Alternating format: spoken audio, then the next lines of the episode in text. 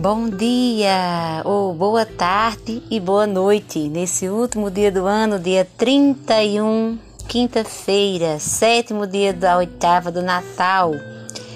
Que Deus nos abençoe nesse dia, nos ilumine para que a gente se prepare para o novo ano que se inicia amanhã. Em nome do Pai, do Filho e do Espírito Santo. Amém.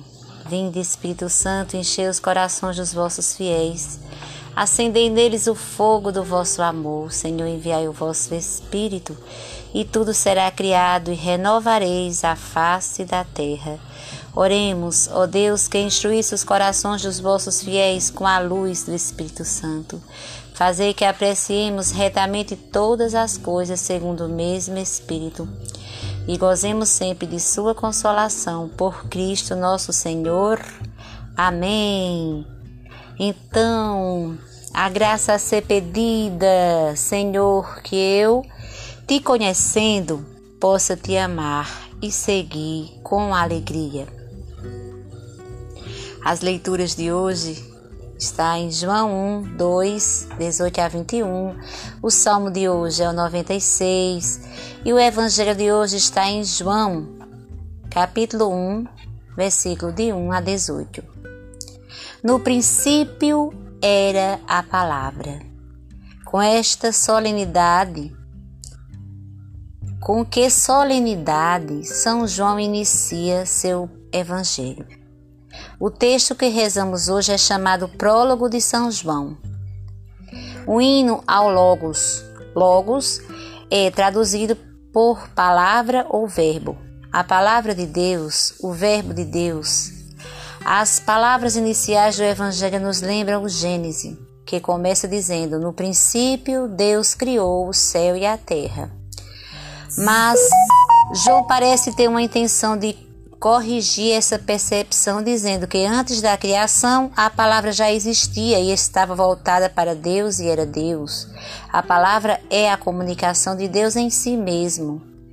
No entanto, no correr dos versículos, vamos vendo que essa comunicação Deus a dá a conhecer aos homens, e mas faz os homens, se o quiserem, participar dessa mesma intimidade em Deus. A palavra de Deus comunica sua força e dá existência a tudo que existe. Ela é luz que brilha e clareia a vida dos homens. À medida que o texto evolui, o misterioso vai se deixando vislumbrar na proximidade que envolve a vida, o mundo e a humanidade. Aparece João Batista e a referência deste desde sempre fica clara. Ele é o precursor do Messias e o segredo aparece revelado. A palavra é Jesus Cristo. Jesus é o mediador e nossa existência, história na nossa carne, existência na nossa história. O Verbo de Deus armou sua tenda entre nós e conosco veio morar. Tudo isso para, nos, para nossa salvação. Quem se abrir à sua mensagem e a acolher recebe de Deus a graça de se tornar filho de Deus. Portanto, de participar da intimidade de Deus, nosso Criador e Senhor. No prólogo, São João adianta tudo aquilo que será desenvolvido ao longo do seu evangelho. Usando do método da leitura orante, deixe que esse texto ative seu coração e a faça ou faça desejar participar da intimidade de Deus que o Senhor Jesus Cristo nos veio revelar. Assim seja, minhas irmãs, nesse último dia do ano de 2020, todos preparando suas comidas, preparando sua casa, preparando o coração, desejando muita bênção para o ano novo. Né? E eu quero só fazer um, uma observação.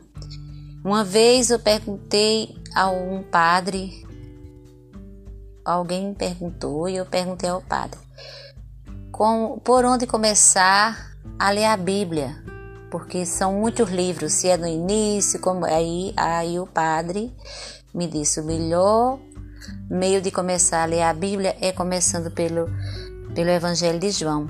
E realmente, hoje a gente vê o porquê, porque ele começa falando de tudo, do início de tudo, né? Da palavra de Deus. A palavra de Deus se fez carne e habitou entre nós.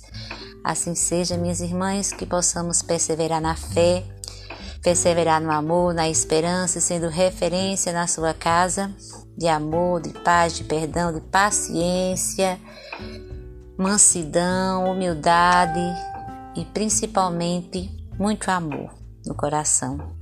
Que todos que possam chegar na sua casa, chegar ao seu redor, estar com você, ou mesmo seus filhos presentes ou ausentes possam sentir em você, na sua vida, o amor de Deus. Amém? Assim seja. Feliz Ano Novo. Paz e bem.